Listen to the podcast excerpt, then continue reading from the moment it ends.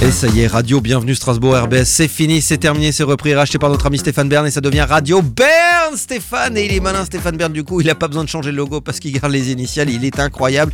Et on s'intéresse au patrimoine, au local en tout cas, cette saison il s'intéresse à des petites rues et des endroits à Strasbourg. Et on va où ce matin ma petite Léa Alors aujourd'hui, direction rue des Greniers à Strasbourg, euh, qui est une voie du quartier Fingvillers, pas loin de la Petite France. D'accord Elle va de la rue des Glacières à la rue Saint-Marc. À votre avis, elle fait combien de mètres cette rue Euh, Rue des Greniers... un- Pas très grande, Est-ce hein. qu'un grenier c'est plutôt petit, est-ce que du coup la rue est petite Je sais rien. Oui, la rue est Euh, C'était petite. pas une vanne, c'était sérieux comme question Transition. Euh, 300 mètres, Euh, plus un peu quand même. 122, Moins c- c- 107 mètres, 112 mètres. 112 112. mètres. J'étais 112. Oui, du coup. Et selon Adolphe Sebot, la voie doit son nom actuel à la construction du grand grenier à grains dans l'enclos de Ah, Saint-Marc en 1870. Au XVIIIe siècle, elle est considérée comme un cul-de-sac de la rue Saint-Marc et pendant un temps, elle conserve cette appellation euh, au siècle suivant. Au moment de la Révolution, elle prend le nom du rue du Père du Chêne en 1792, d'après le journal Le Père du Chêne fondé par Hébert en 1790, puis devient la rue du Barra, non, la rue de Barra, pardon, en La rue 17 de Barra. oui. D'accord.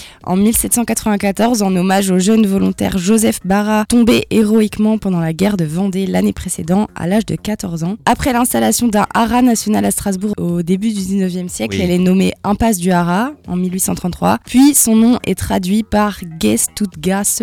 Gestutgasse. Qu'est-ce qu'elle qu'est-ce qu'elle maîtrise c'est Un plaisir. à Incroyable, chercher le nom non en allemand. Plus local, on peut pas. hein.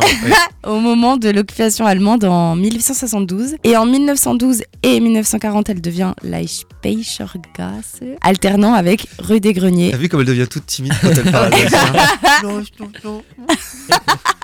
Tu peux, Euh. tu peux l'assumer, tu peux assumer ton accent alsacien, Léa, y a pas de problème. alternant avec Rue des Greniers en 1920 et depuis 1945.